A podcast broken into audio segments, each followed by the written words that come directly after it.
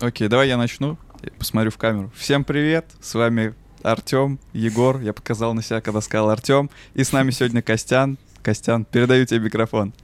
Представься. Супер, спасибо большое. Да, э, собственно, меня зовут Константин, и я анонимный программист. Вот. Э, занимаюсь разработкой лет 8 уже, являюсь скорее продуктовым разработчиком, чем какой-либо там глубины в какой-либо технологии. Мне нравится создавать проекты. Мне нравится фронтенд, бэкенд, там базы данных, вот это все завернуть в какой-нибудь прикольный DevOps. Вот такие у меня ощущения от жизни. Спасибо, ребят, что позвали. Эм, надеюсь, у нас классно получится поболтать. Основная тема у нас сегодня пет-проекты. Зачем их писать? Надо ли их писать, какая цель, сколько на них времени уделять, что это вообще такое и так далее, тому подобное. Давайте с самого важного, наверное, начнем. Зачем их вообще писать? Зачем они нужны? А я предлагаю, предлагаю начать даже еще раньше и вообще определиться с этим термином, что такое пэт-проект. Может быть, кто-то не знает или у кого-то могут быть заблуждения. Кто может рассказать, что такое пэт-проект? Ты. Ну, пэт... Ну, Pet Project, где Pet — это типа питомец, Project, где это проект в переводе до русский, то есть какой-то э, второстепенный проект разработчика, ну или не обязательно разработчика, какой-то учебный, дополнительный, хобби. Основная цель, да, это проект, который ты пишешь вне работы, и он твой личный. Угу. Не могу с этим согласиться. Да, мне тоже так вот, сразу залечу. Я, я, да, да, я соглашусь, а потом ты Давай. Э, будешь опровергать. Конечно. Мне, мне кажется примерно так же. Я думаю, что пэт-проект, я скорее бы перевел это как какой-то домашний проект. Ну, да, по факту то, что ты делаешь вне работы, то, что ты делаешь не обязательно для себя, но скорее в своих интересах, да, то, что ты не собираешься кому-то на заказ отдавать или продавать потом за деньги, или не делаешь кому-то, чтобы, чтобы сделать это для него, а что-то, что нужно тебе, но, возможно, не нужно больше никому. вот это как будто пэт-проект. Э, Мое мнение тогда будет немножко, скажем так, э, с краю, потому что вообще мне кажется, что не нужно отделять никакой такой категорию пэт-проекта, потому что за последние годы я понял, осознал очень важную вещь, что зачем вообще мне, например, зачем вообще мне это все надо, да? Как я сказал, я люблю создавать проекты, и мне нравится именно какая-то продуктовая разработка. И я для себя понял, что моей главной целью является вообще разрабатывать только те проекты, которые я хочу разрабатывать. Идея работы на работе, она мне не очень нравится. Не очень нравится, потому что, честно вам скажу, э, проект на работе должен быть, ну, очень залихватски захватывающий, чтобы я на нем испытывал большой интерес и постоянно находился вот в мотивации. То есть для меня ну, нужно признать, то есть я не нахожусь ни в какой великой нужде в больших деньгах. Следовательно, я выбираю больше интересные проекты и какое-то развитие или удовольствие в разработке, чем э, непосредственно деньги там на крутых фангах или чем-нибудь таком. Не знаю, чем это связано. А, и для меня проект Pet Project это тот проект, за которым я реально ухаживаю, потому что он мой. И вся ответственность за этот проект лежит на мне, как с домашними животными. Ну, то есть никто домашнему животному не сделает хорошо, кроме тебя, скажем так. Никто за ним не посмотрит и ухаживать никто не будет. И для меня проект это вот из этой идеи как раз, что берешь что-то, берешь какую-то идею и взращиваешь вокруг нее все вот эти вот э, штуковины классные, которые ты хочешь в этот проект положить. И ты начинаешь по-другому задумываться сразу. Это вот следующий, почти что следующий вопрос, да, что так а зачем? Потому что на самом деле экспертиза твоя, она растет просто семимильными шагами, когда наконец-то ты начинаешь относиться к тому, что ты делаешь, не как к чему-то, что ты выкинешь. То есть можно угу. проекты разделить скорее уж на учебные и на те, к которым ты серьезно относишься. Вот, на мой взгляд, вот такой должен быть поинт. Угу. Ну, ты думаешь, то, что пэт-проект, это значит сразу к ним какое-то такое отношение пренебрежительное? Что их делают просто, чтобы что-то попробовать и забыть? Чаще всего на самом деле так и происходит, э, потому что тогда он уже не пэт-проект. Это происходит мутация, как в покемонах, знаете. Сначала слабая форма, когда он там пэт-проект у тебя, у тебя просто идейка, ты такой, о боже, хочу сделать э, конвертер валюты, но супер особенный, хочу просто концепт проверить, да, и ты типа пробуешь какие-нибудь технологии, там, которые всем остальным от них больно, и ты такой, боже, хочу понять, почему всем больно от них. И начинаешь кодить это что-то, mm-hmm. а потом думаешь, так, а я пользуюсь, мой кореш пользуется, там девушка пользуется, еще ребятам скину. Кажется, надо приводить это в какое-то нормальное, ну, как это, нормальную форму. И он перестает уже быть pet проектом как чем-то, что можно просто выкинуть, что ты изначально, изначально делал, чтобы технологии попробовать.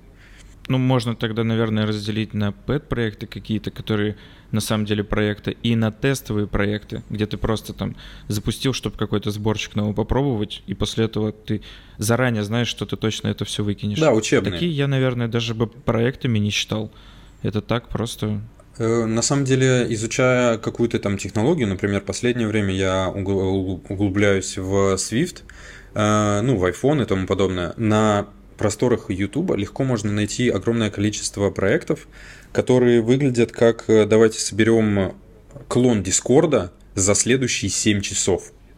И по большому счету, угу. ты реально пишешь проект, в нем есть архитектура, технологии, продуманное что-то там, но он будет прям вот так взят и выкинут, он тебе вообще не нужен ни для чего, кроме обучения. Поэтому скорее учебные проекты и проекты, к которым ты хоть как-то относишься. То есть уже имеешь, ну, не намерение, но это что-то от тебя, что-то, какая-то вот часть, которая имеет к тебе отношение уже. Угу. Тогда разделим, получается, чтобы дальше у нас, чтобы мы говорили на одном языке, и чтобы mm-hmm. люди нас понимали. Тогда, значит, пэт-проект — это что-то твое собственное, домашнее, но на что ты имеешь какие-то планы, не просто технологию попробовать, а тебе прям сам проект именно интересен. То есть тебе интересен больше не веб-пак, а как у тебя там все будет происходить и как ты будешь этим пользоваться. А тогда учебные проекты, будем называть это то, где ты просто решил что-то попробовать, но понимаешь, что это никогда ни в какой проект даже да. не будешь превращать. Да, я думаю, что примерно mm-hmm. так. Окей. То есть пет-проект это все-таки что-то больше про отношения, что ты надеешься, что что-то заработает, что-то проверяешь, тестовое, это чисто про про, про что-то попробовать, без надежды, что это что-то стрельнет или э, там э, какую-то пользу вообще принесет. Да. Ну или мор... что пет-проект это что-то продуктовое конкретно, да, а учебный проект это больше как раз про технологии, наверное. Да, может быть, э, в mm-hmm. такую сторону, потому что, не знаю, можно прям взять и углубиться в сторону, что он называется pet project, и в английском pet это все-таки домашний питомец. Домашний питомец, mm-hmm. питомец это все-таки существо, за которым надо ухаживать и к которому ты имеешь отношение, ответственность несешь и тому подобное. Кажется так. Многие люди так не считают, но на самом деле весь вопрос в том, да, с каким отношением человек входит, подходит к этому, да, и мне кажется, что, что, что тут важно в себе выращивать, на самом деле это именно то самое отношение. Потому что эм, можно много чего сказать на вопрос, что делает, например, мидла делает сеньором. И это очень у всех будет свое мнение, очень сильно раздельное, такое и размашистое. На мой взгляд, делает сеньором мидла именно отношение к проекту.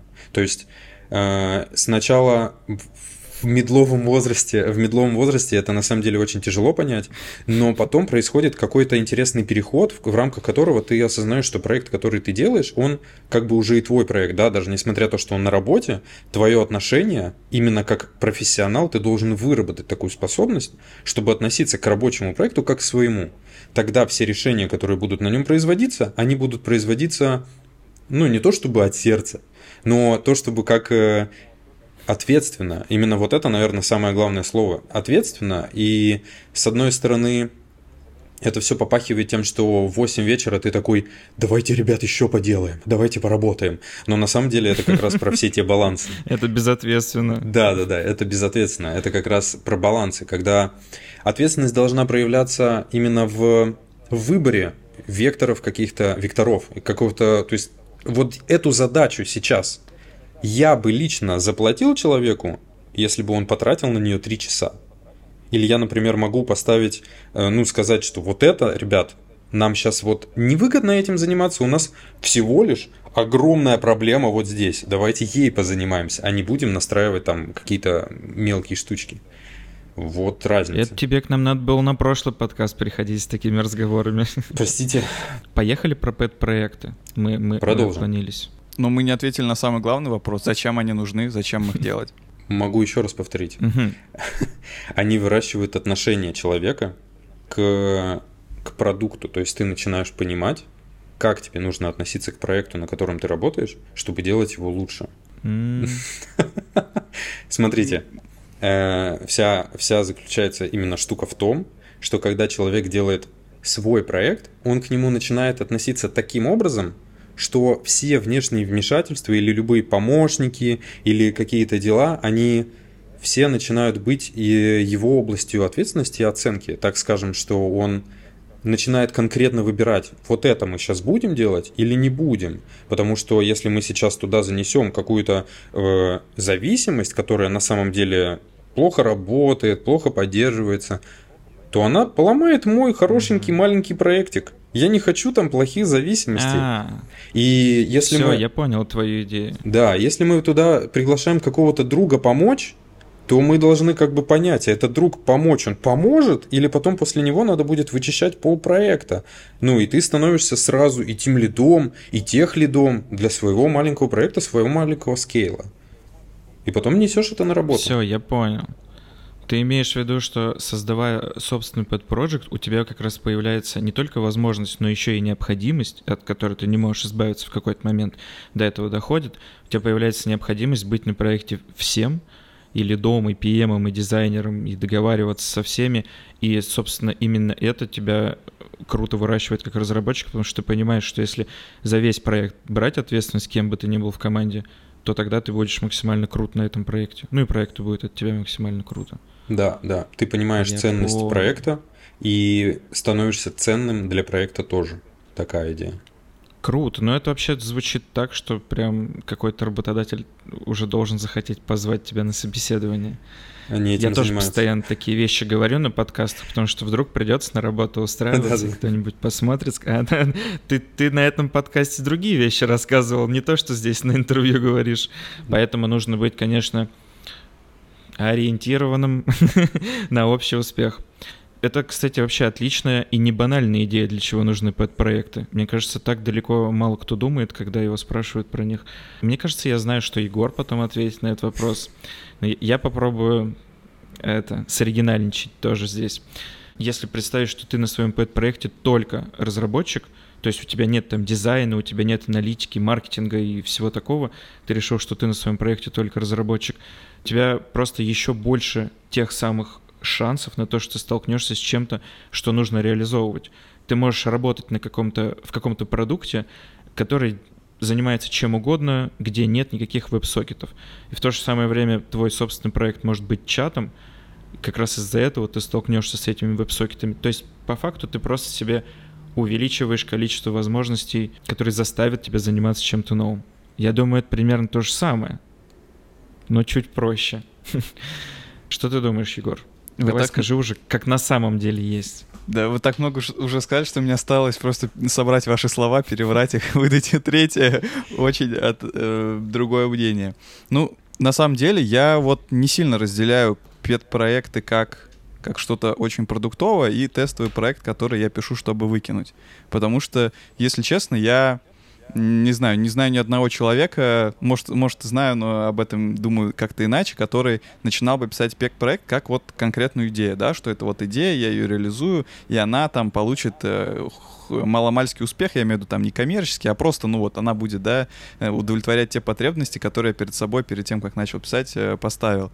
Вот, в основном это как раз про, э, про, про свои амбиции, про там потрогать какой-то новый стек, как какие-то там гипотезы проверить и так далее и тому подобное. Поэтому для меня в первую очередь, наверное, это возможность попробовать новые технологии, новые подходы, Второе, не ограничивать себя рамками текущих проектов, на которых ты работаешь, да, как правило, особенно если ты работаешь в каких-нибудь бигтехах или кровавых интерпрайзах, это огромный проект, который серьезные изменения тебе никогда не дадут сделать, да, или тебе нужно иметь какую-то высокую э, должность или серьезные аргументы, а так ты можешь э, что угодно там нафигачить, использовать самые новые хайповые технологии, которые там архитектор, когда их слышит у себя на работе, он с тобой драться лезет. Вот, это, наверное, самое основное, зачем нужны пет-проекты. Вот. Э, а вот какой-то большой смысл именно продуктовый, ну, мне кажется, это уже, конечно, больше про что-то другое, не совсем про, э, ну, просто вот напишу пет-проект ради пет-проекта. А вот когда у тебя есть какая-то идея, ты там хочешь ее реализовать, мне кажется, это прям такой узкий кейс, который э, до которого мало кто доходит. То есть, когда прям вот конкретная цель, я хочу ее реализовать, сделать, что-то ее выкатить. Я думаю, это уже какой-то серьезный осознанный шаг человека, который не совсем про вот такие игрушечные, да, пет-проекты, который, который там неделю повозился, выкинул. Получается, это может как-то даже по уровням коррелироваться, да, то есть если ты только начинаешь, если ты совсем джун, тебя скорее волнует там вот это, то попробовать посмотреть, что будет, если я здесь сломаю, а чем дальше ты уже по рангу и статусу своему по этой лестнице поднимаешься наверх, становишься уже сеньором, и тебе как раз, наверное, когда ты сеньор, тебе уже меньше интересно что-то ломать, и больше интересно вот этой ответственностью заниматься и прочими штуками. Да, кстати, Может, так? Это вот хорошо соединяется то, что ты сказал, то, что Костя э, вначале говорил. У меня как раз был вопрос про это, что а кому нужно писать пет-проектом? Только джунам или сеньорам тоже нужно? И вот ты сейчас хорошо собрал эту картинку, да, что джуны в основном это пишут, чтобы потрогать технологии и, например, добавить строчку в резюме. А сеньорам, если честно, вот мне, например, было бы впадло вообще что-то писать. Если бы у меня была хорошая идея, по моему мнению, я бы, наверное, даже не сел сам это писать. Я знаю много ребят, которые бы с удовольствием это поделали а, как сеньором, наверное, мне бы был бы кайф этим поуправлять, поуправлять технологиями, там, архитектурой, да, какими-то функциональными требованиями и так далее. Тоже вот именно в этом покачаться. Наверное, это правда сильно зависит еще от грейда твоей позиции. Если ты, наверное, менеджер, у тебя еще интереснее э, будет, ну, другие цели, например, там, круто распланировать, да, успеть за две недели написать там тонну фич, например, что-нибудь такое. Вот. То есть еще и в зависимости от твоего все-таки рабочего грейда и твоих там амбиций, цели на пет-проект тоже бывают разными. И его масштабность, наверное, бывает разная.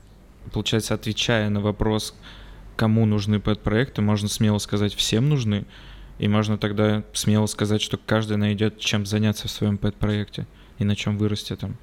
Да, там, э, мне так. кажется, возникает некоторая внутренняя тяга у человека, э, именно растущая из того, что сказал Егор, что там какой бы классный проект не был, хотя я знаю прекрасно людей, которые считают, что учиться нужно только на работе и больше не тратить никакое время вне работы, да. Э, часто бывает так, что такое возможно только в организациях определенного типа и размера, в которых ты подошел там к тем лиду или, может, еще кому-то повыше, и сказал, я хочу очень сильно попробовать что-то, что-то. А он тебе ты говорит, у нас как раз открывается 87-й проект, в котором нам не хватает человека, который будет заниматься именно этим. И ты такой, боже, какое везение.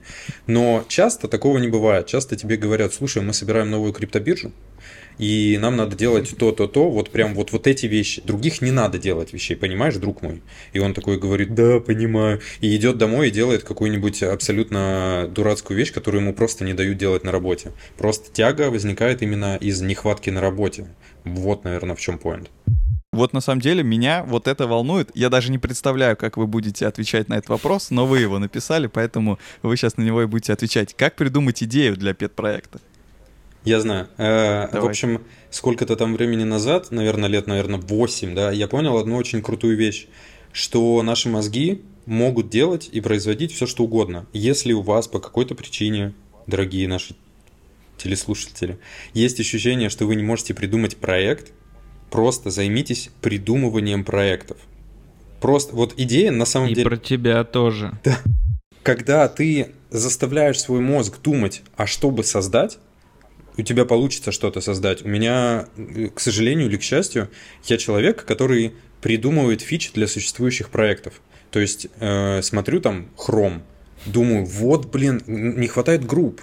Не хватает групп, которые можно по вкладкам сделать, как environment. Вот тут на работе сидишь, а потом взял, переключился и вот это. И что? Через э, полтора года это в хроме появляется. Типа, я бы не смог с хромом конкурировать, я бы не смог сделать, я бы сделал экстеншн, но хром, конечно же, сделал это намного лучше внутри. Потом ты смотришь там это приложение, то приложение, и ты видишь везде маленькие недостатки, которые вот, вот это бы упростило жизнь, вот это бы улучшило.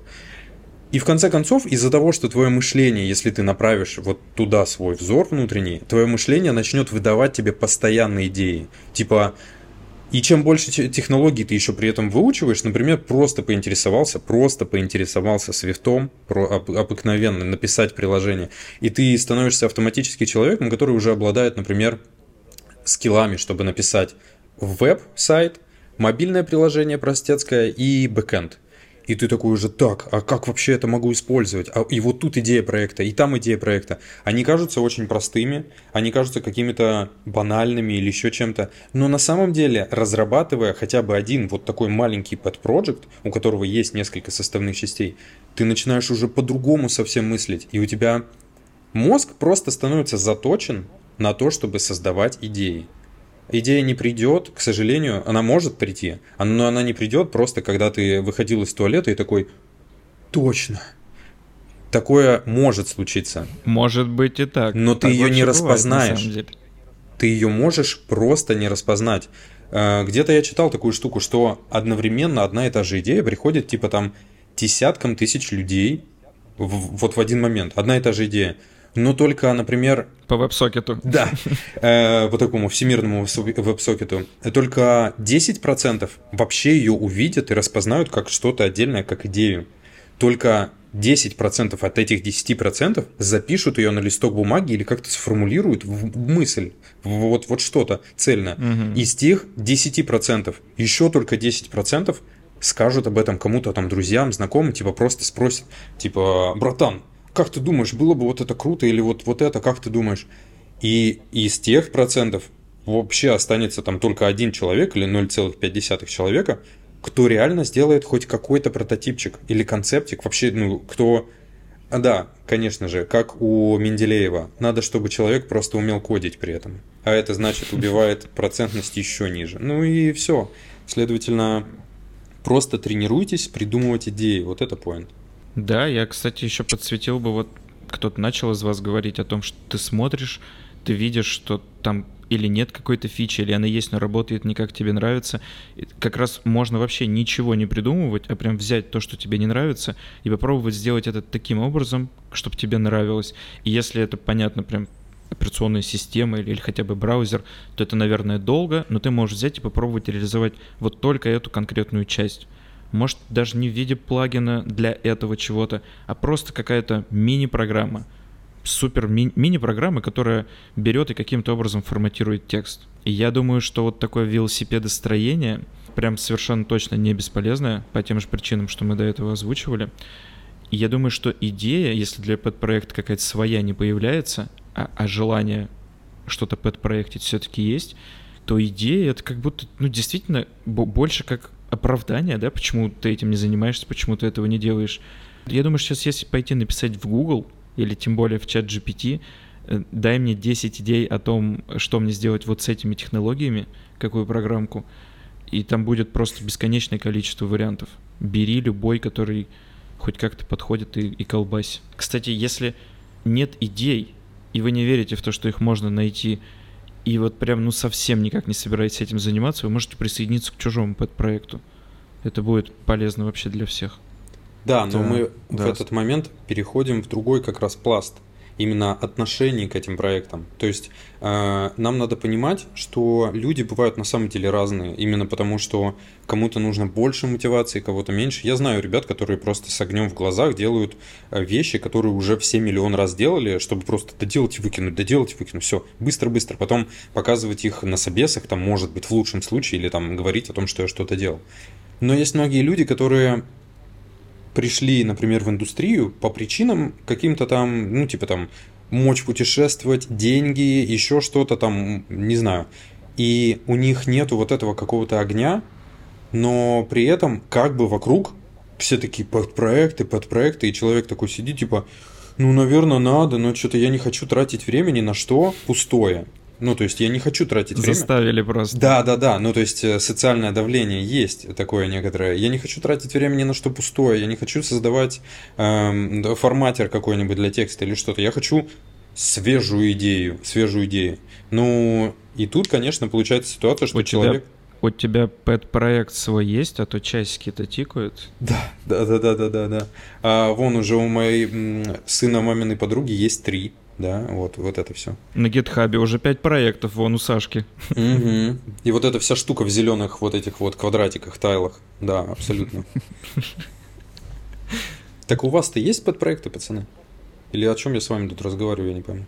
У меня точно есть. Я даже не буду выделять вот сам большой свой пэт-проект, мне кажется, он уже перешел в стадию стартапа, но есть еще и другие. У меня есть два замечательных проекта. Один из них — это вообще приложение о том, как рисовать на канвасе и, и менять, там делать страшные вещи с координатами.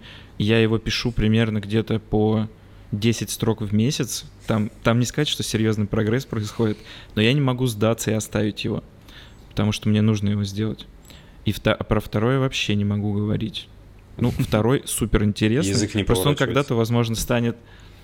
Язык пока не поворачивается, но когда он станет чем-то экстраординарным, я сразу же везде сообщу. Супер. Так что да, есть пара штук. И вот, вот это как ну, раз мы и понимаем отношение. У Артема отношение к пэт-проектам не учебное. То есть даже тот, который про канвас, у него все равно уже не учебное отношение, потому что по разным причинам. Почему, Артем? Ну, потому что научился уже, и теперь ничего учебного не надо. Супер хорошо звучит. У тебя, Егор?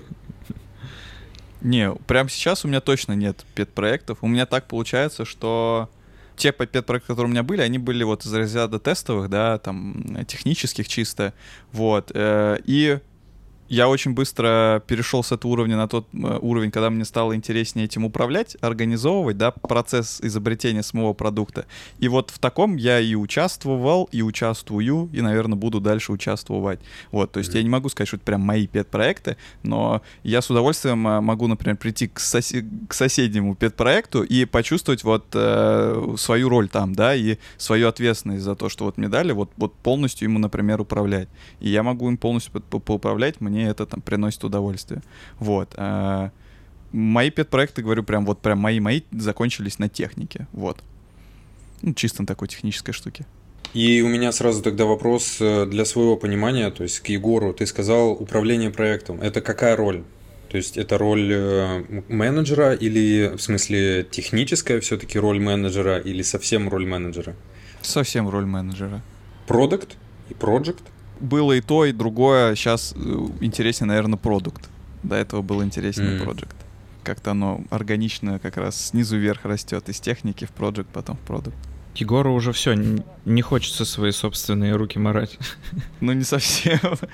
Давайте тогда закроем эту тему с э, придумать идею, потому что вы накидали очень крутые варианты. Но мне кажется, самый важный назвал Костян, что надо в целом просто думать над тем, что тебе нужна идея, вот просто искать ее везде, и ты ее, мне кажется, достаточно быстро найдешь, когда твоя основная деятельность будет это поиск идеи. Э, это первое. Второе, э, сказал Артем, и Костя тоже сказал, что можно ее найти где-нибудь из текущих продуктов. Дальше у нас что можно ее просто найти в чат GPT.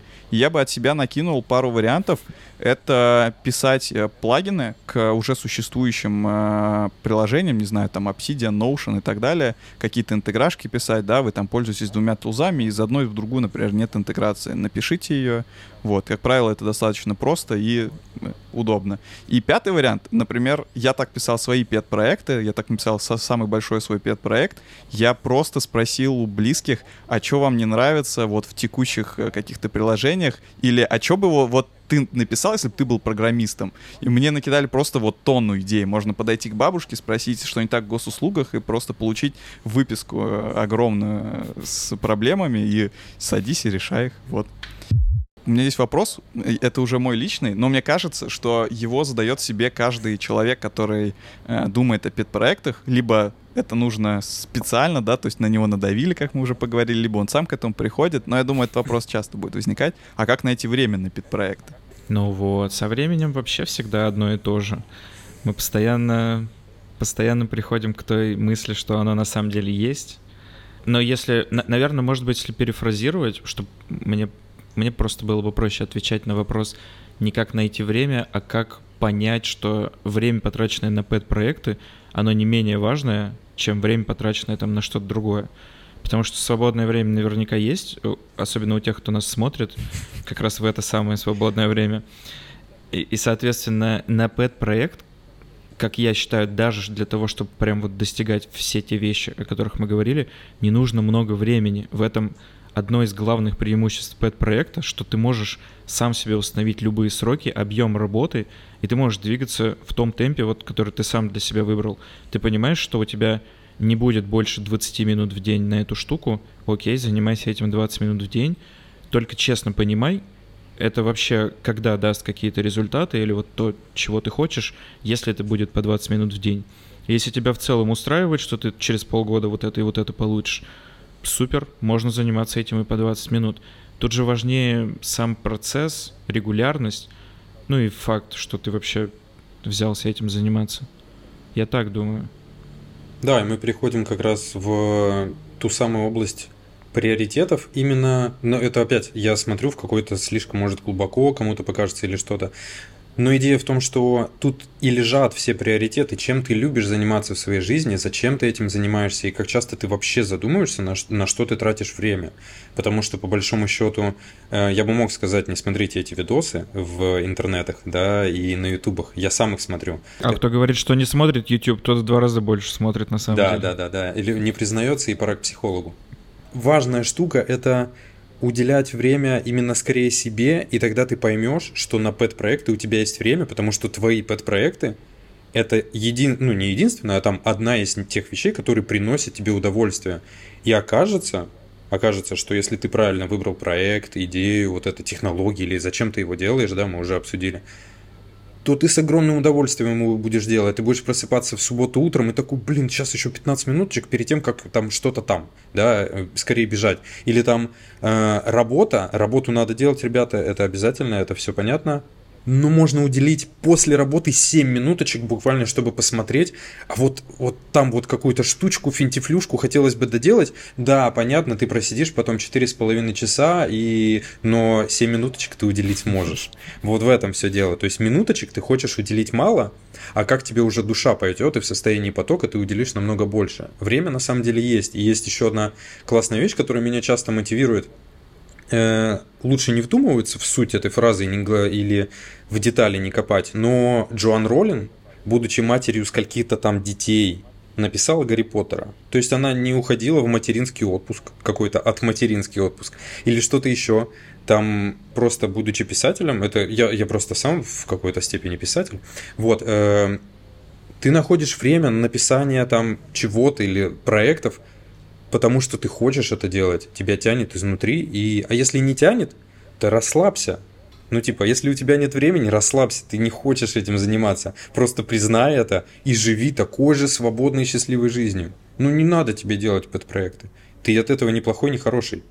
Ты просто не хочешь их делать. Я прям согласен на сто процентов. На эту тему даже тут какой-то видосик собираю, хочу снять, о том, что тебе даже не нужно заставлять себя чем-то заниматься, тебе нужно просто повышать свой уровень осведомленности в этом деле. Тебе нужно просто понимать, как это работает, зачем тебе это нужно, и после этого тебе нужно будет отговаривать себя, чтобы перестать этим заниматься, потому что ты в это уйдешь с головой. Если что-то тебе вот прям бесконечно интересно, оно кажется супер важным, не надо даже никаких целей ставить, оно само будет происходить. Ты будешь находить это время, вот мне кажется, в те моменты, где на самом деле его даже и нет, там читать о чем-то, пока ты куда-то едешь, ты почитал какую-то теорию, куда-то там доехал, за 10 минут взял, попробовал это внедрить, вот ты потратил 15 минут, и что-то ты уже, может быть, в свой этот пэт-проект добавил. Наверное, здесь еще я бы сказал, что чем ниже твой грейд, если так, ну, условно грейдами делить людей, заниматься вот этой вот э, этой классовостью, э, то тогда как будто чем меньше грейд, тем, конечно, меньше будет оказывать позитивного влияния мало уделенного времени. То есть, если ты прям совсем джун, то, наверное, вот эти 10 минут на пэт-проект, они тебе немного дадут. Ты 10 минут будешь понимать, как вообще вопрос задать, который у тебя есть в Google. Думаю, что со временем и с грейдом вот все меньше и меньше можно делать такие отрезки, но при этом они все равно будут что-то полезное добавлять. Блин, на самом деле классно. Вы прям навалили база. Захотелось? Да, при том вы у меня так расположены, у меня ангел справа в белой майке и в черной, про две разные штуки вы рассказали. И когда я задавал этот вопрос, на самом деле, ну, сами понимаете, да, вопрос такой, без, на самом деле, без вопроса, и ответ на него э, достаточно очевидный, но вы сказали две самые важные крайности. Первая крайность — это когда э, тебя ничего заставлять не надо, ты сам делаешь, и время тебе искать для этого там не надо. Этим, этот вопрос закрываем. Второй вариант, когда ты себя заставляешь, не получается, сам перед собой оправдываешься э, и так далее — отбрось просто, перестань себя за это винить, да, и иди дальше. Не занимайся тем, чем тебе не хочешь заниматься. Вот. Я бы тогда ваши два офигенных ответа вставил немножко прагматики посередине, чтобы например, тебе нужно написать, да, тебе вот прям нужны технологии, наверное, подготовиться к новому проекту, да, ты там через месяц выходишь. И, например, когда ты горишь, но не хочешь там перегореть или хочешь все-таки дойти до цели, э, как, э, какой бы там сложный не был путь, немножко прагматики в этот вопрос добавить, планируйте даже пет-проекты, то есть э, относитесь вот тоже, да, в сторону э, э, Кости, что относитесь к своим пет-проектам как к серьезным проектам.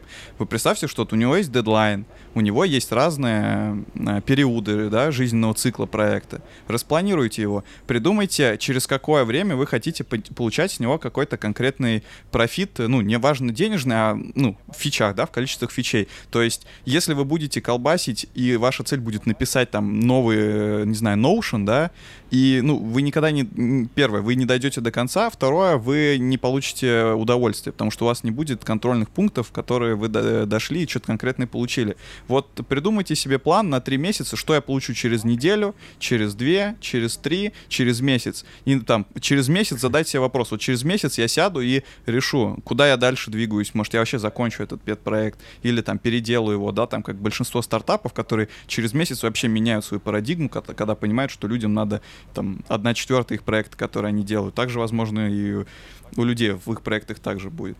Вот, наверное, как-то так, про время, желание и как вообще дойти до конца этого пет-проекта.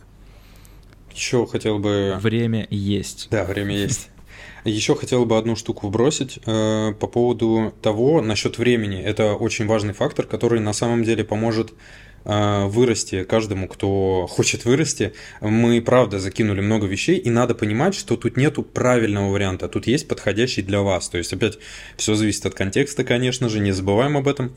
Но есть одна вещь, которая вас очень сильно может вырастить. Вырастить – это э, определение того, что делать следующим. Я просто услышал то, что Егор сейчас правильно закинул поинты, то, что хочу сделать это, там, хочу сделать то, поставить какие-то вехи, и передвигаясь через них, ты чувствуешь какой-то прогресс. Но еще одной важной вещью, которая на самом деле поможет вырасти, например, на работе, понимать, почему продукт там какие-то решения принимает или что-то еще, это взять и правда научиться понимать, что же следующим делать лучше – и почему я так думаю? У меня сейчас есть два, ну, больше, но два супер основных pet проекта. Один из них очень большой, и там сейчас лежит очень сложная фича, которая на самом деле вызывает у меня титаническую прокрастинацию, которую я не могу провернуть вообще никак. А второй project, он малютка, очень маленький, и в нем фичи, я их нарезаю максимально, вот они, э, слово такое красивое, массипусечные. Вот, и весь смысл в том, что в маленьком проекте я закатываю фичу за фичой, фичу за фичой, и мой допамин просто его вот шкалит. Я просто получаю космическое удовольствие от каждого следующего шага. И я хочу как раз на это обратить внимание вам нужно делать не вот все подряд, а как раз обратиться к тому же закону, Парето, по-моему, или что, 80 э, на 20, да, когда вы хотите определить, что на самом деле следующим нужно делать максимально важно. И не тратя время на то, чтобы отрабатывать что-то напильником. Потому что напильником вы еще успеете отработать, когда вам ну вообще нечего будет делать. Сделайте сейчас все крупными, серьезными мазками – и из-за этого вы будете от каждого следующего мазка получать как можно больше удовольствия. И у вас будет и время, и желание, и мотивация. Вы будете орать об этом до мурашек по рукам. Просто все будет очень круто. Определите, что следующее. Вот это важно. Да, и еще очень важный момент сюда же прям добавить, немного расшифровать о том, что полезно иметь MVP для своего пэт-проекта не только по причине того, чтобы понимать, что следующее, что важное, но для того, чтобы он вообще в принципе оказался, чтобы он появился на свет вообще в этом мире, чтобы он был, потому что когда мы загадываем сделать какой-то мессенджер, если мы попытаемся даже даже так же глючно, как Telegram, сделать такой мессенджер, как Telegram, у нас вообще ничего не выйдет, просто потому что уровень сложности, еще плюс количество нужных ресурсов и времени, оно будет так сильно зашкаливать, никогда не выйдет первая версия. Но если мы скажем себе, что окей, в MVP, вот в самом первом варианте, пускай у меня будет просто чат, где все всем отправляют сообщения. Один публичный канал. Никаких групп, никаких каналов, ничего подобного. сделать самое простое, самое минимальное, и потом в версии 1.1, 1.2 накидывать новую, новую, новую фичу. Кстати, я вот очень хорошо помню, потому что начал пользоваться почти с первых дней. Telegram прям ровно так и делал. Они выкатили настолько, настолько минимум функционала, что просто даже я там в первых версиях не мог поверить, что вот этого или того нет. Они выкатили супер мало и потом уже докидывали. Это отличная стратегия. Ту же самую прокрастинацию тоже должна она снизить, я думаю. Чтобы что-то уже первое получилось как можно быстрее. Мгм. Так как мы на канале Да. Страды, нас смотрит много джунов, я думаю, много кто из них делает пет-проекты э, просто ради пет-проектов, да, как уровень джуниор ради технологий, и второе для резюме. Как вы считаете, есть ли в этом смысл и стоит ли делать пет-проекты только для резюме? Это вот опять зависит от контекста. И, ну, но тут контекста не очень много, да, вот от которого это зависит. Первое — это... А, мы, мы же определили, что это для джунов. Да, да, да. Все, все, все. Значит, значит, от этого контекста уже не зависит. Да, да вот это очень сложно по причине того, что если пэт-проектов там будет больше, чем реальных проектов, а если это джун, то такая вероятность очень высока. Типа я вот эти три штуки сделал сам, а вот в этом одном месте сейчас работаю. Такой человек сразу вызывает подозрение, тебе кажется, ага, но он игрушечно-учебных вещей э, сделал больше, да, которые не, не увидели свет, там, может быть, не стали в массовом использовании. Опять же, пэт-проекты могут быть разные. А реально поработал он только вот тут. Я думаю, в таком контексте, как будто это не круто, на мой взгляд, я, я к такому резюме скептически относился, и не факт, что пошел бы проверять, а что там такого в его пэт-проектах, потому что если джун, то вряд ли прям там что-то невероятное. Если это соотношение хотя бы 50 на 50, может быть еще окей, но, но мне бы хотелось, чтобы реальных проектов было больше, и что если это пэт-проект, то пускай, опять же, он будет небольшим, но там будет что-то прям сложное или классное, по крайней мере, для уровня этого специалиста. То есть, опять же, если это прям джун, и он там сверстал 150 страниц, но там нет ничего, кроме верстки, меня такое не впечатлит. Если кто-то сверстал очень много, и он классный верстальщик, спасибо, но я, например, еще программист, да, сейчас, но в то же время, если человек пришел, и у него всего один пэт-проект, но это какое-нибудь там мультиплексирование для веб-сокета, отлично, мы уже прям точно что-то обсудим, о чем-то поговорим. И мне уже точно понятно, даже из названия такого пэт-проекта будет, что человек что-то такое интересное знает. Вот так, сложный ответ. Но вот тут как бы частично я согласен, не согласен. Э, Мне кажется, что важной вещью тут является именно получение опыта, а не написание об этом опыте в резюме. То есть э, даже если ты делаешь тонну проектов, просто выбери из них два, ну максимум три, и запиши их, и с опытом получения вот эти ты делаешь новые практики, и в своем резюме просто их тогда подзаменяй. Сделал что-то еще более сложное, подзамени. То есть не надо выкатывать весь шикарный список, да, чувак, все понятно, это все классно. А, у тебя есть основная работа, ты там пытаешься максим, если есть, например, работа, да, то я понимаю, что часто еще люди, например, не вошли на первую работу.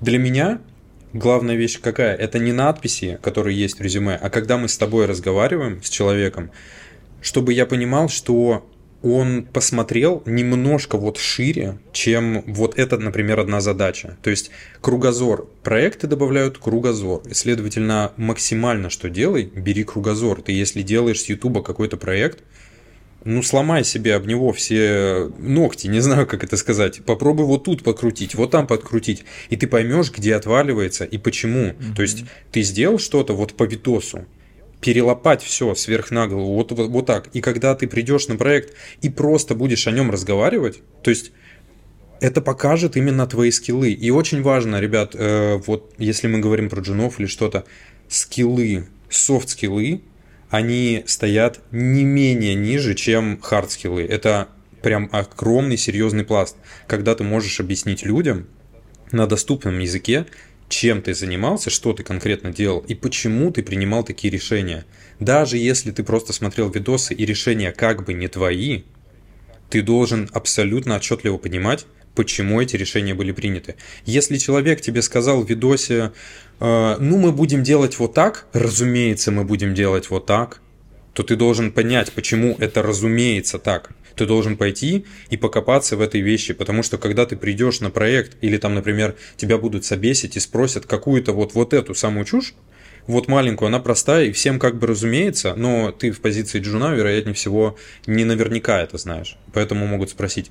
Ты должен сказать не потому, что, блядь, все это знают, простите, а потому что ты должен абсолютно объективно сказать, что есть вот этот вариант, есть вот этот вариант, есть еще 7 вариантов.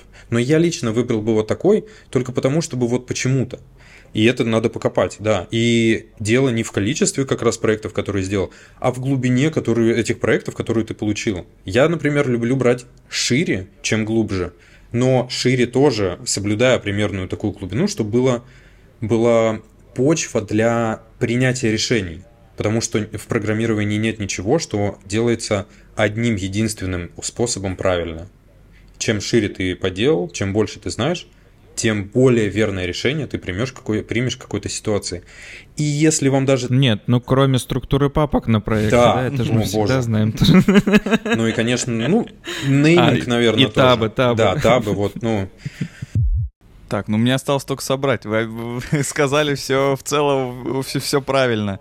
То есть самое главное — это наличие педпроекта точно плюс, Желательно, чтобы их не было 150, а были самые важные, с вашей точки зрения, самые интересные, самые сложные, самые качественные. То есть одна-две штуки, я думаю, вполне достаточно, потому что я сейчас вот представляю себе А4 лист, да, там три проекта уже не засунется туда, мне кажется, даже. Вот. Э, очень важно, если вы про него можете рассказать все, да, вы можете сказать за каждую библиотеку, за каждый подход, который вы там выбрали, почему вы его выбрали, почему именно его, какие есть альтернативы, как вы выбирали, например. Э, я, кстати, сам спрашиваю эти вопросы на собесах.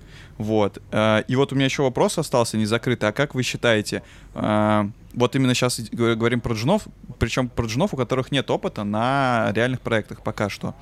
Э, важнее вот вам, как, например, собеседующей стороне, будет найти там что-то крутое технически, то есть какой-то вот, как э, Артем сказал, да, там, не знаю, лот-балансер человек сам построил, вот, или вот, например, какую-нибудь маленькую тулзу, но которая что-то вот прям новое делает. То есть, опять же, у нас это с самого начала идет эта веха. Что-то продуктовое хотелось бы увидеть, или хотелось бы увидеть что-то там крутое технически. Вот вам как собеседующей стороне. Мне как собеседователь... Хотелось бы увидеть и то, и то. Да, да, да, наверное. То и то, и то — это как бы правильный ответ, наверное, на этот вопрос. Но я бы сказал так, что, э, опять-таки, просто читая много информации и тоже из опыта, надо нанимать людей, находить людей за их отношения. То есть вообще не то, что было непосредственно написано в проекте, вот в самом проекте, а отношение к проекту. Вот это важно. То есть, когда человек серьезно отнесся, когда подошел к тому, к всему этому, там может быть внутри что угодно, но то, как он это позиционирует и то, как об этом разговаривает, надеюсь, это совпадает именно с тем, что в голове находится, да, а не просто на продажу. Вот это самая важная часть. В человеке можно вырастить технические скиллы любой сложности, а вырастить отношения в человеке практически невозможно. Вот в этом разница. Я согласен с тем, что надо в сторону отношения смотреть. А, а если все-таки придется выбирать, mm-hmm. на что смотреть в первую очередь, ну вот прям, ну нужно выбрать, да, то, то я бы еще использовал такую стратегию, я бы выбирал что угодно, но самое крутое. То есть, чтобы там хотя бы с какой-то стороны было очень что-то очень крутое. Либо там очень крутой подход и крутое отношение, и с продуктовой стороны все прям супер круто либо если этого там нет, там есть хотя бы супер крутое что-то с технической стороны. И я бы тогда позадавал вопросы как раз про слабую часть про то, чего не хватает, чтобы вопросами попытаться выяснить, окей это или нет. А если там нет вообще ничего интересного ни с какой из сторон, то, то такой проект скорее в минус пойдет, потому что он как раз за человека заранее вскроет все вот эти его слабые стороны, чего он не умеет, на что внимание не обращает. Так что если свой пэт-проект в резюме добавляете, я еще вкину, то тогда подумайте, есть ли в нем хотя бы что-то крутое. Или крутое отношение, или крутая стратегия, может, может какая-то структура и организация проекта сама по себе заслуживает уже того, чтобы вас взяли. Или хотя бы вы там слишком красиво написали, максимально по солиду и прям совсем нигде не мутировали. и это кто-то тоже должен заценить. Это, это точно зависит от того, кто будет на той стороне. Если там будет прожженный технарь, и у него будет фокус на все техническое, ну, Вам не повезет, если вы сделали ставку на софты. И, соответственно, наоборот. Надо, наверное, постараться, чтобы хотя бы что-то было классное. И очень важно... В... Да. Да, да. Хорошо. Я хотел сказать, что очень важные вещи, которые, опять-таки, к этому всему, то, что вот этому, э, к этой секции, о которой мы говорим, это дисклеймер, на мой взгляд, чтобы люди жили спокойнее, нужно донести, что мы говорим о каких-то, ну, не крайностях, но очень-очень таких хороших ситуациях, которые вот максималка какая-то, вот это выжито, это то, к чему надо стремиться. Если непосредственно сейчас нету у тебя этого, то не надо об этом переживать. Твой путь, он только впереди. Ну, то есть, потому что многие ребята могут, например, думать, я вообще, мне не хватает того, вообще миллиардов всего не хватает. Да, честно говоря, всем всего не хватает. И именно поэтому надо понимать, что не только, типа, работа ищет вас, например, но и вы ищете работу. Вы должны одинаково подходить проект вам, вы проекту. И, как Артем верно отметил, э, крутость. Вы должны выбрать для себя какую-то в крутость, как бы заточку заточку, в чем вы классный. И это будет просто проще. Например, это можно, конечно, от проекта к проекту менять, да, то есть просто попробовал себя в этом, попробовал себя в том. Но если в конце концов ты скажешь, что ты лучше всех рефачишь Legacy код, э, и вот в этом твоя вот прям сила, потому что ты очень хорошо это понял, как делать, и вот это так себя продавать, то тебя заберут точно. Не в первый раз, может, не второй, но в какой-то раз тебя заберут, потому что именно такой человек будет нужен. Лучше держаться типа себя, своей какой-то идеи, своей супер особенности, и не пытаться как бы сказать, что я хорош вообще во всем, потому что тогда все будет плосковато. Будь собой и будь крутым. Время есть. Все, все, все легко. Время есть. Снова парад потрясающих советов. Да. Главное, ну, я так... эти советы сам делаю, ребят. Вот это дел... даешь совет, Поступай так. Поступай так. Этого я научился с опытом тоже. Мы этот вопрос тоже не оставим вот э, фразой «зависит от контекста», но если ответить, опять же, где-то посередине, найдите киллер-фичу, да, в вашем пет-проекте. А, ну, скорее всего, человеку она сама будет понятнее. У него есть какая-нибудь боль, которую он решил, да, и он о ней может круто рассказать. У меня там, я вот не мог там э, в заметках и там вот так красиво делать, взял и напилил, и вот решил. Вот. Либо что-то технарское, да, я сделал там вообще все классно, я там такое намутил, там все так работает, там такие оптимизации вы офигеете. То есть, э, что вам кайф, что вы лучше всего сможете сделать, то и делайте, скорее всего. Вот. Но выбор, я думаю, такой стоял, потому что я просто сам себя вспоминаю. У меня это было не так давно, поэтому такие вопросы у меня точно задавались.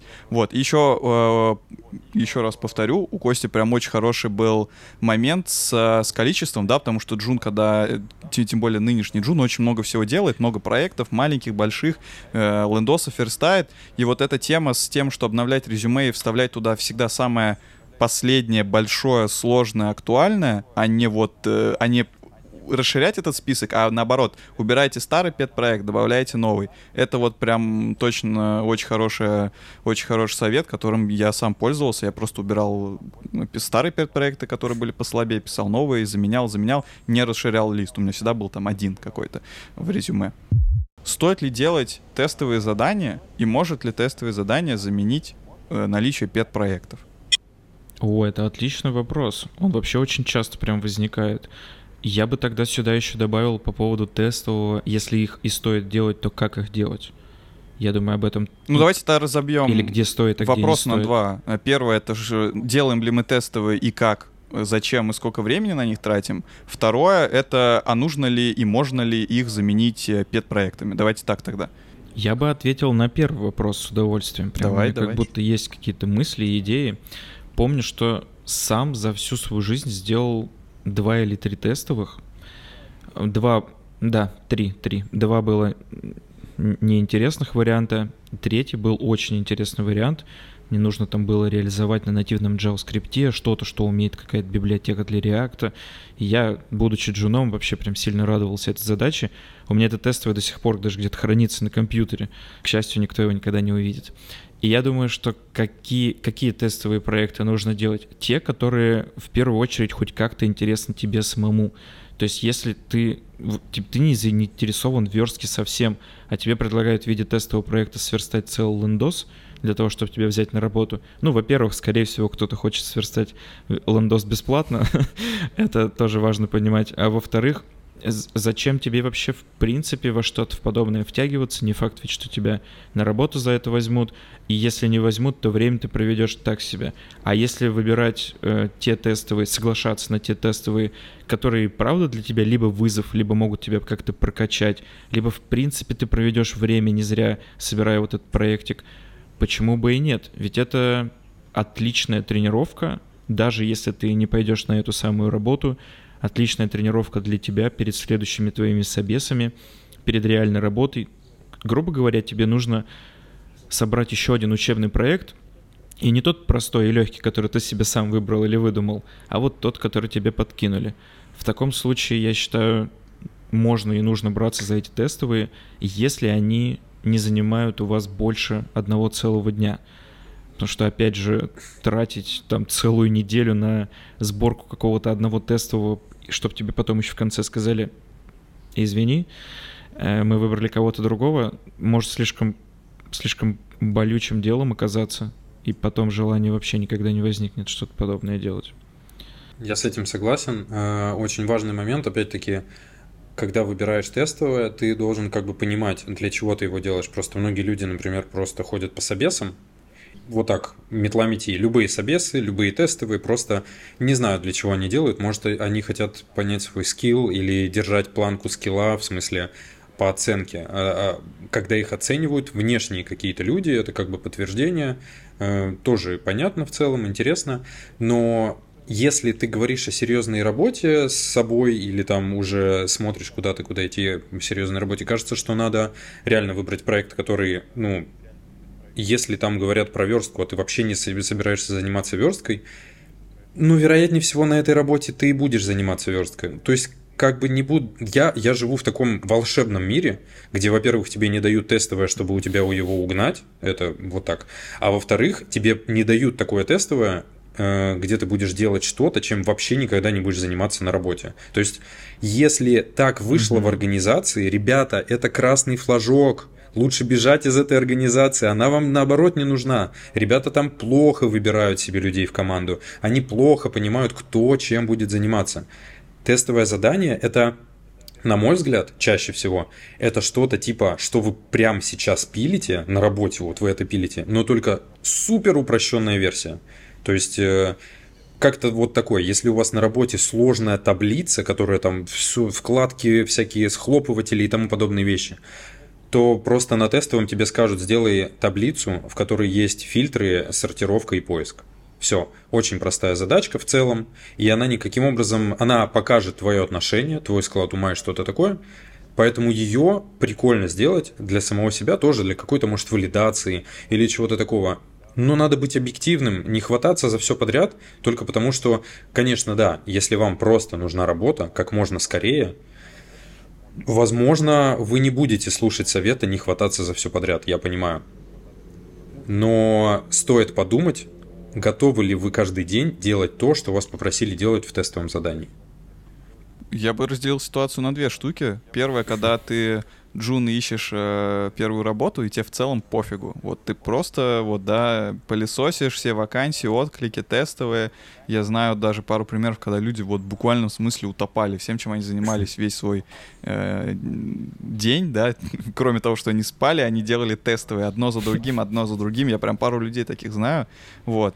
Э, это первый э, вариант. Ну, ничего с этим не сделать. Ты джун, тебе правда нужно делать этот тестовый, иначе ты там не пробьешься через этот HR-скрининг и так далее. И второе, когда ты уже, возможно, джун, но с опытом, да, или там middle и так далее, тестовые. У меня позиция достаточно радикальная. Я считаю, что тестовые задания делать точно не нужно.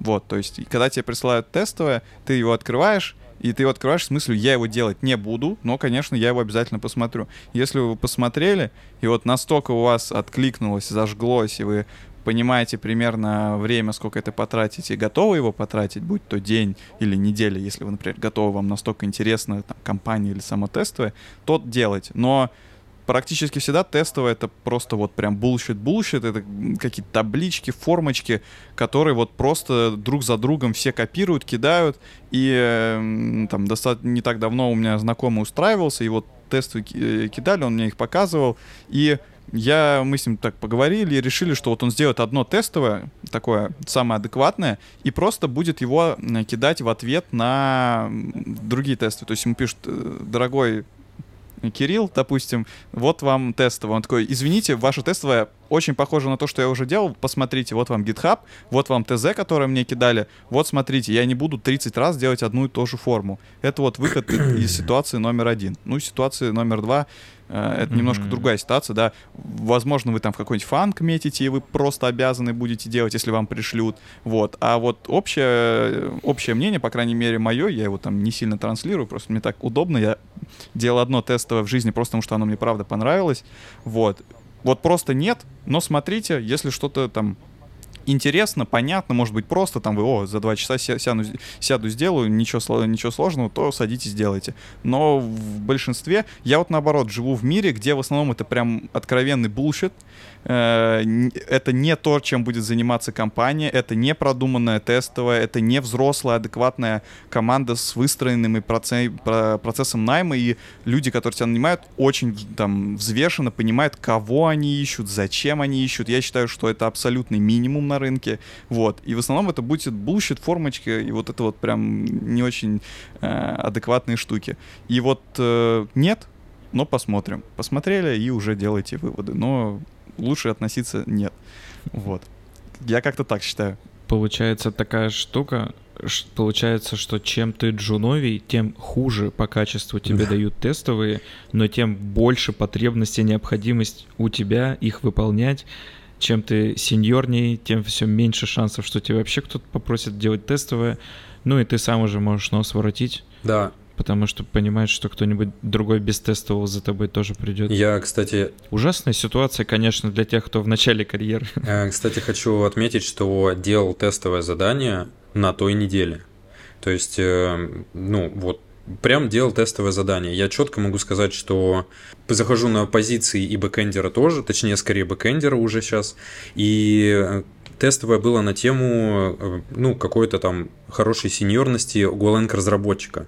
И тестовое на самом деле было несложно. И почему я решил сейчас об этом сказать, что важно донести, зачем вообще дают тестовое задание. То есть вот в этом point. То есть многие ребята, я думаю, не понимают, зачем это нужно. Но на самом деле, почему на джунов дают дерьмовое тестовое задание? Потому что это очень кажется простой, но на самом деле это порог входа.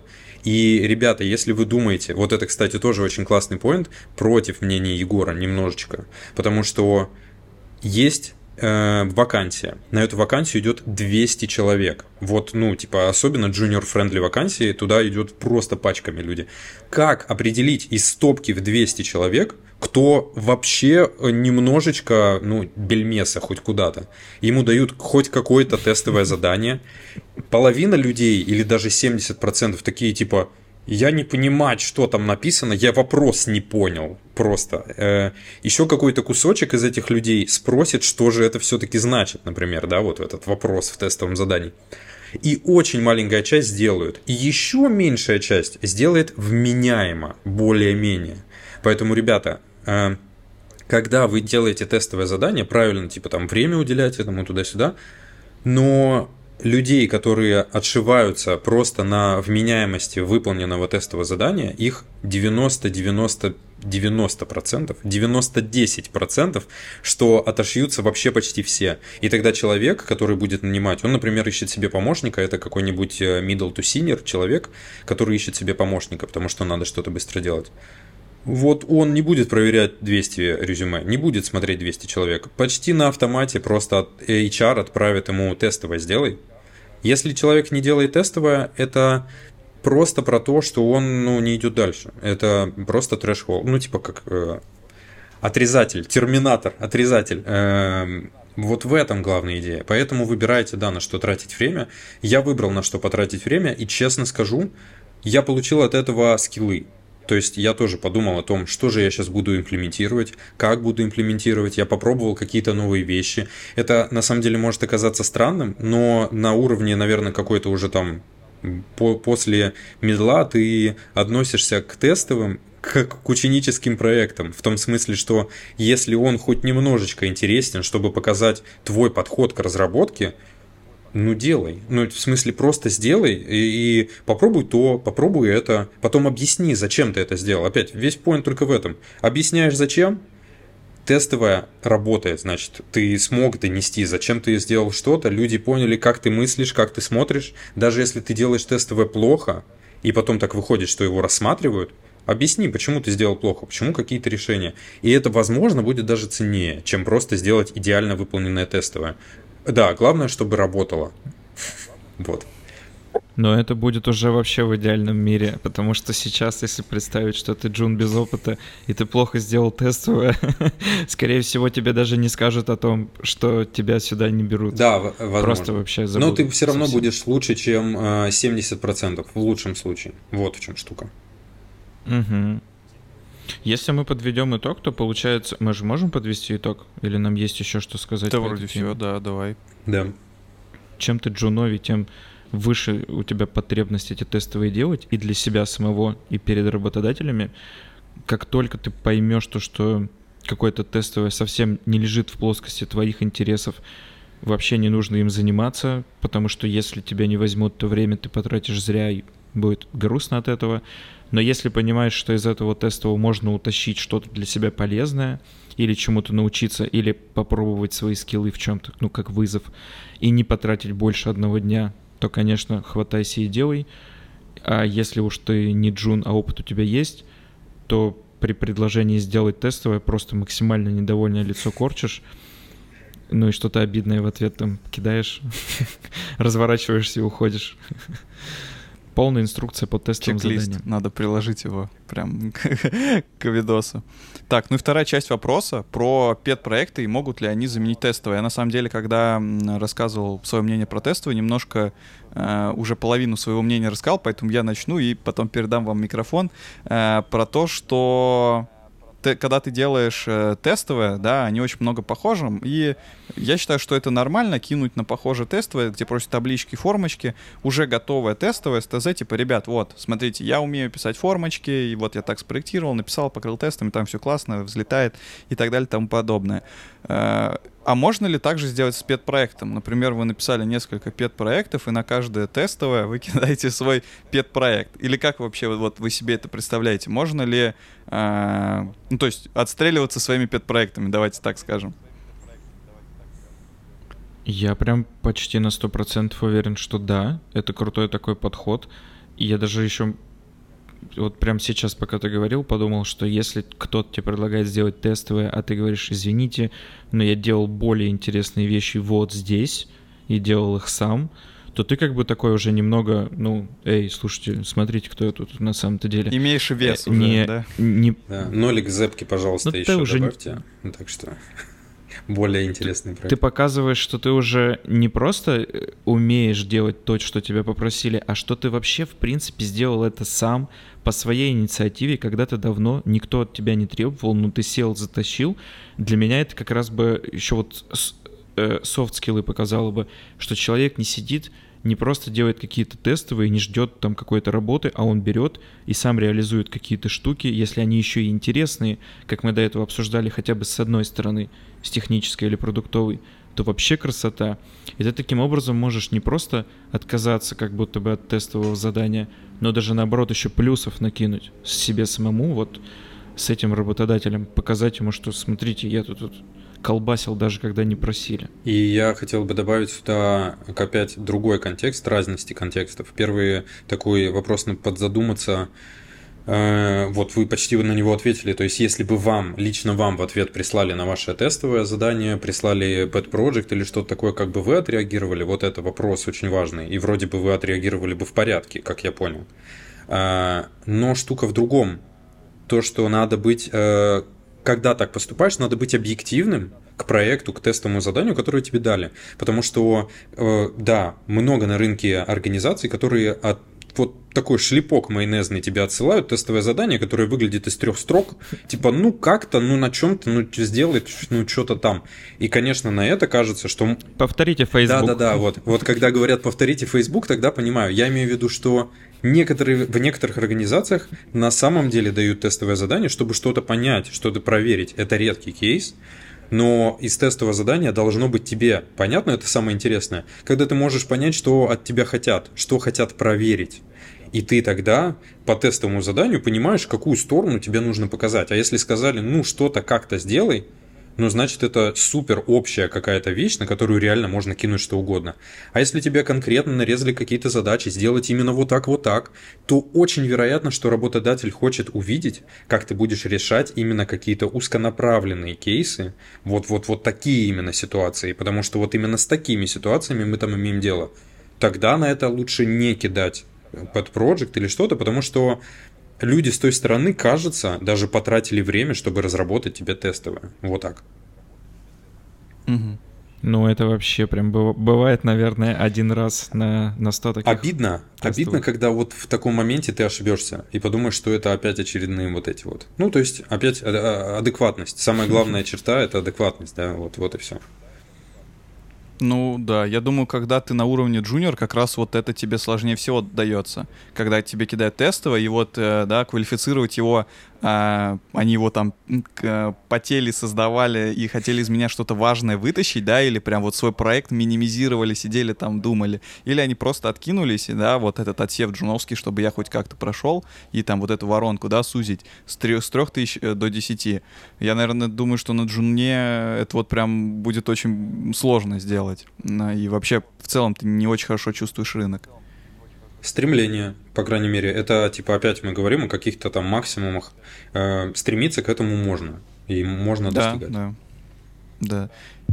Я бы еще рассказал здесь, быстро постараюсь это сделать, историю одного, одного парня, который учится сейчас в Страду, он вот ее уже заканчивает не для того, чтобы рассказать всем, что 22 января будут роудмапы и по фронтенду, и по бэкенду, и места все еще есть, а просто для того, чтобы рассказать, что я даже помню, э, Никита его зовут, и он пилит какое-то свое приложение. Идея в целом очень популярная у этого приложения, но он делает его с какими-то своими собственными фичами, как ему хотелось бы. И он начал это делать вот в процессе, пока он еще только учится, пока становится разработчиком. Соответственно, он и телеграм-канал ведет, в котором рассказывает о том, как он это пилит. И я думаю о том, что если бы мне нужно было брать на работу человека, ко мне бы пришел Никита и сказал бы, у меня опыта нет, но я вот запилил такой проект, мне там ребята помогали, а еще я в своем телеграм-канале рассказывал, как я его делал и с какими трудностями столкнулся. я думаю, ну, это просто половина собеседования уже преодолена была бы для меня с таким человеком, потому что если бы мне Джун сказал о том, что он делал проект, ему кто-то помогал, и он об этом писал в своем телеграм-канале, то можно было бы его на медла уже пособеседовать после таких заявлений. Это откидывает много сомнений по поводу человека, если он сам без, ну, его никто не заставлял, он сам берет и занимается кучей вот таких штуковин. Да, это Но когда это же... Pet Project имеет какое-то что-то для тебя, какую-то ценность. Вот об этом мы весь выпуск и говорим. Да. В конце концов, ты становишься 100%. супер, супер ценным, потому что ты пережил столько всего, что ты заходишь просто на собес с ноги и начинаешь с собеседующим разговаривать не о мелочах типа контекста в JavaScript или чего-то, а ты говоришь, ребята, какие бизнес-проблемы мы тут решаем, потому что, ну, я уже все там, и тогда они тебе, вот, вот тебе деньги просто за то, что ты пришел. Просто... Я просто представляю эту ситуацию, когда приходит Джун без вообще опыта. без опыта, это его первый собес в первую компанию, и он заходит с ноги и говорит, ребята, это, это, это тесты, вот эти вопросы, это все понятно. Какие мы здесь бизнес-проблемы будем решать? Да, да, да, да. Ну, это, это как раз к добавке это очень мощно про было. человека, который может сказать, я и телеграм-канал веду, и собственный проект веду, у меня там команда 7 человек, все мне пом... Я такой, слушай, возьми меня на работу, пожалуйста, я смотрю, ты хорошо справляешься, я не очень. Да, а программирование это так, для души, да, и собеседуют уже тебя. Да, да, да. Согласен. Ну, вообще, мне кажется... Шутки шутками, но это все, это все же правда. Мне так. кажется, наше вот это большое размышление и вот это, не знаю, как это назвать, кольцо, оно замкнулось как раз тем, что мы пришли к тому, что самое главное в пет, в пет проекте это отношения, да, которые ты взращиваешь к своему проекту, к своему делу. И когда ты приходишь, вот как Артем рассказал, с таким проектом, да, то есть в момент обучения ты его взращивал, уже все понятно, да, ты в целом очень заряженный, готовый к работе, э, с хорошим пониманием дела и отношения к делу специалист. А технические нюансы, да, если начать тебя спрашивать, и вентлуп в какую сторону крутится, ты можешь и не ответить. Но на самом деле, э, я думаю, все мы здесь сидящие понимаем, что это не настолько важно, как вот первая составляющая, как отношение вообще к делу. Вот, я думаю, прям хорошо замкнулось все это дело у нас. Круто. Круто, ребят. Yeah. Да. А еще мы должны были разыграть книгу. Мы же в прошлом выпуске просили оставить комменты. И мы должны были отдать книгу по JavaScript за самый крутой коммент. Но мы вообще об этом забыли. И мы сделаем это в следующий и разыграем раз. Две книги за косяк. Да, но теперь комменты под этим видео надо. Что такое? Не, мы разыграем все-таки по комментам к прошлому видосу, то есть все должно остаться в порядке. Поэтому приходите на следующий подкаст. Там мы узнаем, кто победил.